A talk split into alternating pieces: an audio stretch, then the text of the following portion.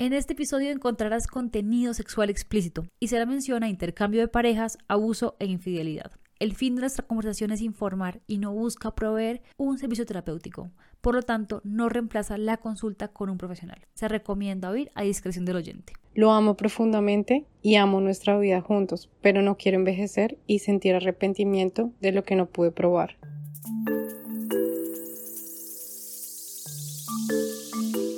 Bienvenidos a un nuevo episodio de Placer o No Ser, el programa donde reflexionamos sobre la monoflexibilidad. Si no escucharon nuestro programa anterior, estamos hablando un poco sobre las relaciones abiertas, sobre la posibilidad de tener, de cambiar las reglas de la relación y sobre la monogamia. Como siempre me acompaña Natalia Restrepo Nata, ¿cómo estás? Bien, me contenta conseguir este tema. Em, creo que es un asunto súper importante porque mucha gente arranca sus relaciones, a todos nos tocó la monogamia por defecto y cuando empezamos a, a vivir en pareja, cuando empezamos a tener otras experiencias, empezamos a preguntarnos si es lo que queremos que, como lo que nos queremos quedar. Y entonces nos da un poco de susto porque la relación se estableció ya en monogamia, entonces como la, como la, cómo abro la conversación y creo que eso es un poco lo que vamos a hablar el día de hoy, así que vamos a escuchar esta historia que viene.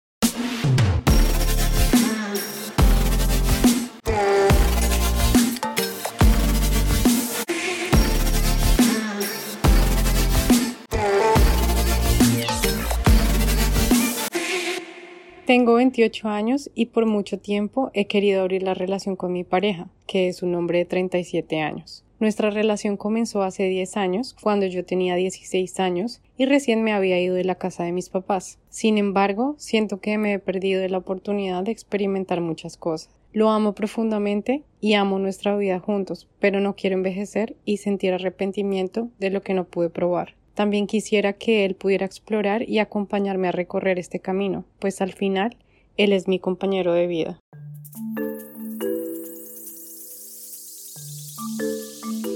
Bueno, Nata, esta historia tiene varias cosas que me parecen interesantes, sobre todo el hecho de que la persona que la está contando inició su relación muy joven y eso le produce como esta ansiedad de pensar que se está perdiendo. ¿Cómo se piensa uno cuando eh, tiene una relación tan larga y está teniendo dudas sobre las reglas que se pusieron al principio. Yo creo que siempre se vale, ¿sabes? Sea una relación de corto o de larga mm, data, creo que siempre es válido poder pensar en hasta qué punto las condiciones ya no me sirven o no me sirven. Voy a traerme como este ejemplo que alguna vez puse cuando hablamos de género en la temporada anterior, con el ejemplo de la ropa, ¿no? Como hay prendas de ropa como el género que ya que te caen bien y que no son impuestas y en, de pronto te cae muy bien en un comienzo, pero tú vas creciendo y en la medida que crecemos, tenemos nuevas experiencias, cambia nuestra identidad, esa ropa que nos quedó a los seis años no nos tiene que quedar a los 16. Entonces creo que es legítimo en cualquier momento uno empezar a decir, hay cosas que yo no estaba pensando cuando establecimos esta relación, pero me gustaría poder explorarlas contigo y, y también en saber tú qué opinas al respecto. Claro, claro, pero también entiendo que debe ser un espacio de mucho temor, porque pues al fin y al cabo como que tenías, cuando, cuando se conocieron pusieron unas reglas y puede que esa persona no esté totalmente de acuerdo con, con tus deseos ni con tus posibilidades y, y enfrentarlo puede ser un, un, escenario muy complicado, como decía la canción, que cuando tú me conociste yo era parrandero y ahora no me puedes venir a decir que ya, que ya lo deje ser.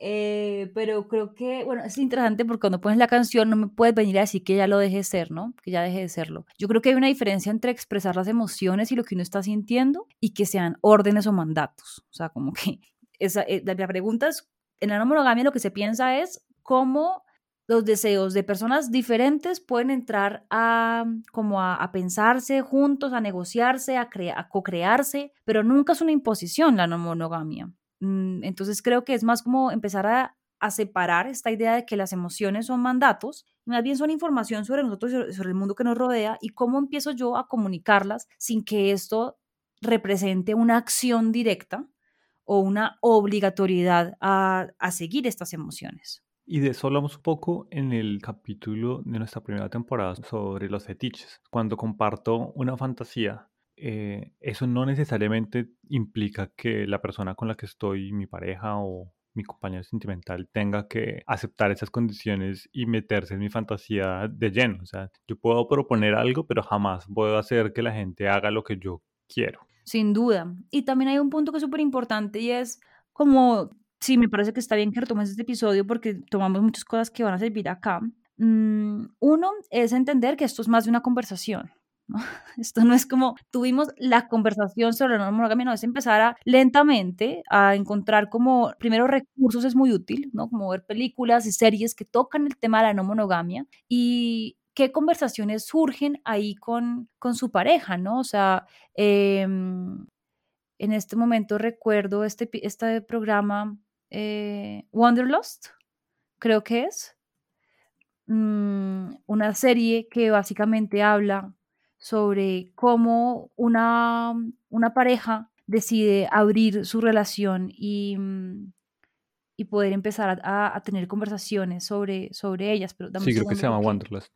Sí, es una miniserie de Netflix, ¿no? Wanderlust con Tony Colette, la verdad estaba muy interesante para esto, para tener como primeras conversaciones sobre, bueno, está pasando allá, no está pasando acá, es el primer lugar para ponerlo, no sentirnos tan intimidados con que la conversación está en primera persona, sino está ocurriendo en otro lugar y que podemos empezar a, discutir sobre qué sentimos cuando, cuando la vemos, cómo manejan las cosas. Em, en el caso de ellos, pues es una relación que no funciona de esa manera, pero también siento que hay varias cosas que estuvieron como mm, apresuradas en la relación y una de ellas siento que es el hecho de no haber estudiado al respecto. ¿Y por qué pongo lo de estudiar al respecto? Porque siendo no monógamos, tenemos un montón de insumos sobre cómo hacer las cosas, porque tenemos películas, series, un contexto cultural que todo el tiempo nos da señales de lo que debe o no debe pasar en una relación monógama. O sea que indirectamente estamos educados en ella, en las reglas que tiene. Cuando estamos pensando en abrir una relación, entonces aparecen como unos retos que no, no tenemos por qué saber cómo manejar por el hecho de que no teníamos los insumos culturales que nos permitieran aprender esas habilidades. Y por eso acá, por ejemplo, puedo recomendarles dos libros que me parecen súper útiles para poder empezar a,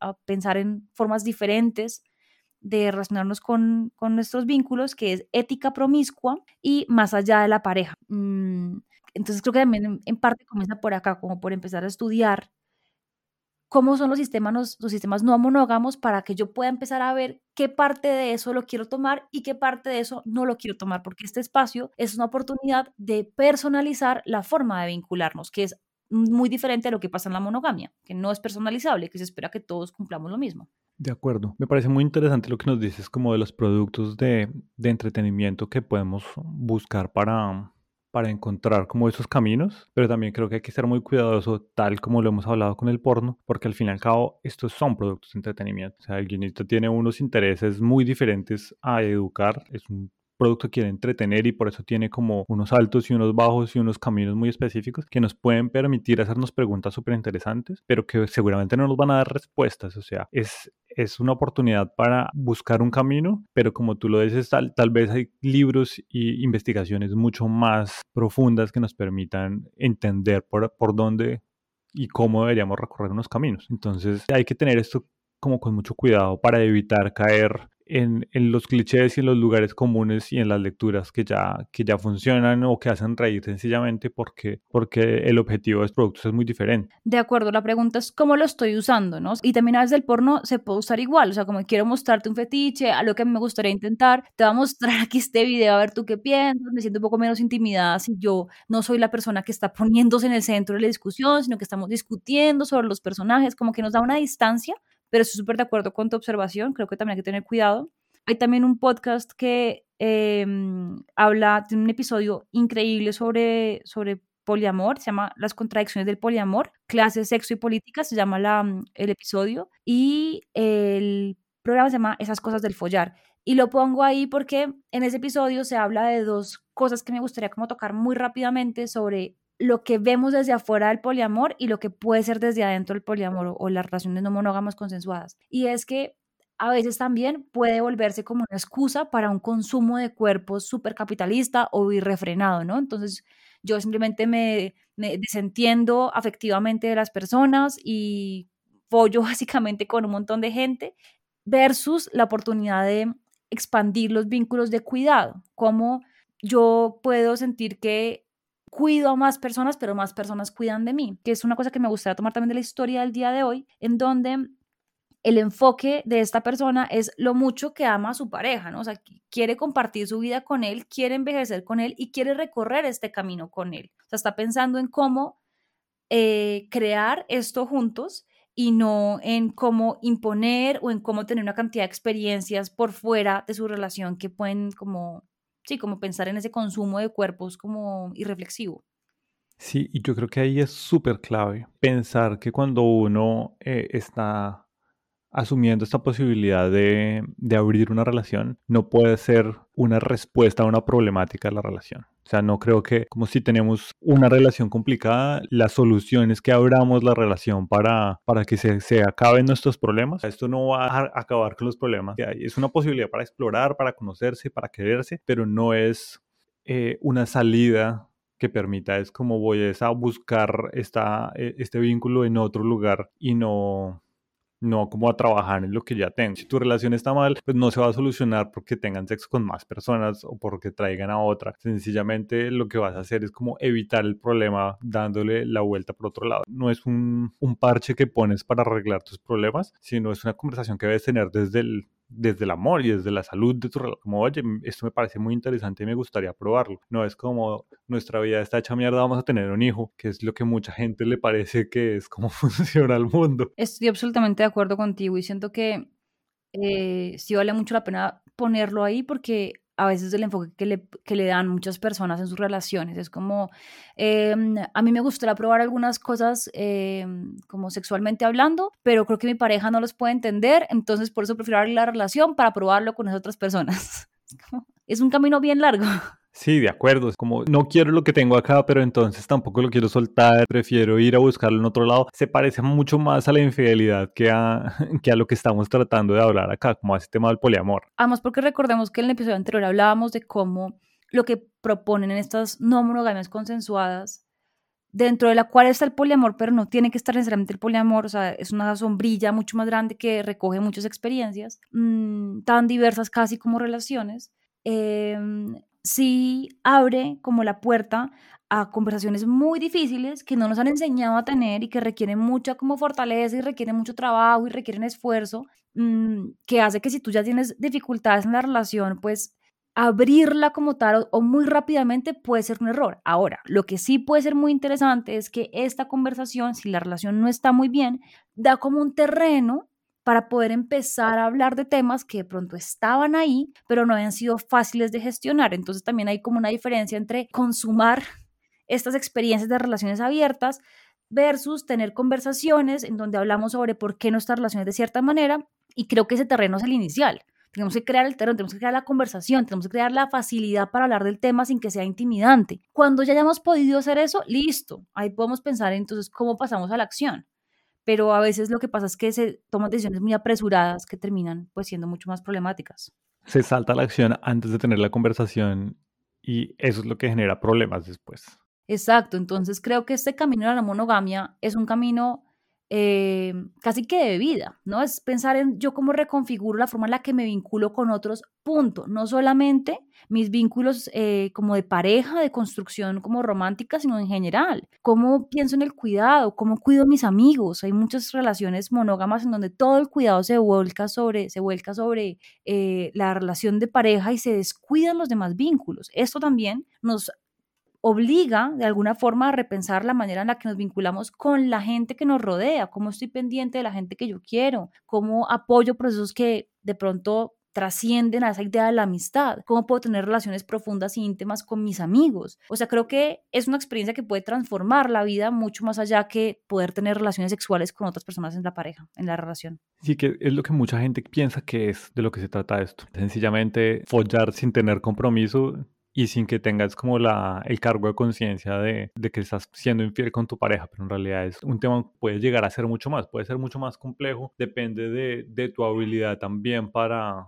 para lidiar con estas conversaciones difíciles. Y por eso también como que les hago ahí eh, refuerzo a ese podcast que les recomendé de esas cosas del follar, porque hablan bastante de eso, de cómo pues como si pensamos en que tenemos una visión externa del poliamor que nos impide acceder a él, que nos impide además entender si tenemos una relación monógama, pues qué podemos aprender de eso. Creo que es una conversación como, como hablamos que vale la pena tenerla así uno no tenga intenciones de tener relaciones sexuales con otras personas. Y también nos da la oportunidad de construir una cosa que también es muy potente y es construir la monogamia. ¿Por qué soy monógama? ¿Por qué decido eso? ¿Cómo erotizo la monogamia? ¿Por qué para mí es importante? ¿Por qué, encuentro ahí que está lleno de potencia y no de miedos, por ejemplo, que también es posible con la monogamia. Sí, de acuerdo. Las relaciones abiertas no son el único camino. La, la, monogamia, a pesar de que nos ha sido impuesta, igual puede ser una decisión de vida y también puedes probar y luego volver y a repetirte, decir como, no, esto no me funciona. No todo lo que pruebas te tiene que gustar.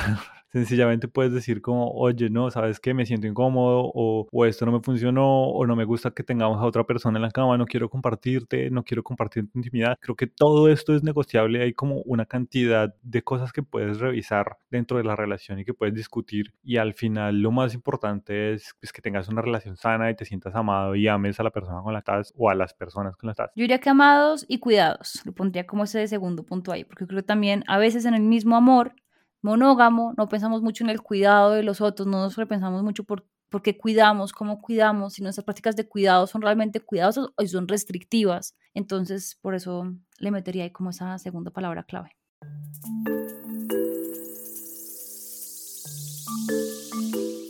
Nada, se nos queda mucho por fuera porque debajo, como tú decías, de esta sombrilla hay demasiadas cosas, demasiadas posibilidades, pero hablando del tema de abrir la relación y de cómo llevar esa conversación, ¿con qué te quedas? Mm, yo me quedo con lo personalizable que es la vida y mm, lo mucho que uno se pierde por olvidar eso. de verdad, vivimos en unos contextos como globalizados que nos enseñan a desear lo mismo y la forma de, además de obtener nuestros deseos a través de, pues, el dinero. Y es como muy lineal, ¿no? Es como que todos debemos querer tener lo mismo y a través de las mismas cosas conseguimos los mismos deseos. Y creo que eso es una lástima y es una pérdida y nos está impidiendo como acceder a todo nuestro potencial como humanos. Entonces, pues, como decía Robert, es súper cortico este espacio de, de, diálogo, pero también un poco la idea es como lanzar una cuerdita y si a alguien como que lo coge esa caña y dice, bueno, pues yo quiero por ahí seguir investigando y seguir aprendiendo de todo lo que hemos hablado de un mundo súper extenso y siento que siempre la invitación para quienes nos escuchan, pero también para mí misma es recordarme esa potencia que hay en la diversidad y la posibilidad de personalizar nuestra vida. ¿Tú con qué te quedarías? Eh, sí, yo siento que hay una necesidad muy fuerte de repensar cómo nos contamos a nosotros mismos y de qué nos contamos respecto a nosotros o respecto a qué queremos, respecto a cómo vemos el mundo, respecto a qué sentimos y qué nos gusta. Y es una conversación que es súper difícil de tener. Y creo que para mí este es un espacio súper enriquecedor por eso, porque me permite hacerme preguntas extrañas y sacar conclusiones que posiblemente no hubiera sacado por mi propia cuenta. Entonces, creo que es esa visión, esa, esa lectura de uno mismo le permite luego también darse cuenta de qué quiere y qué no quiere y cómo lo quieres y poderlo discutir como abiertamente con tu pareja en los mejores términos también hace que tengas una relación mucho más sana y mucho más tranquila. De acuerdo, y bueno, vamos a mm, ¿Qué vamos a ver el siguiente capítulo? El siguiente capítulo tenemos un tema muy interesante porque vamos a hablar de cómo esta narrativa de que los penes grandes son lo máximo también tiene otra, otra historia por detrás que no está en los anuncios del porno ni en los videos del porno. Eh, y es como es, toda esta gente que de verdad tiene penes muy grandes sufre en su vida porque pues sus relaciones se complican por eso. Entonces esperamos que nos acompañen en el próximo capítulo de esto que se llama Placer o no será.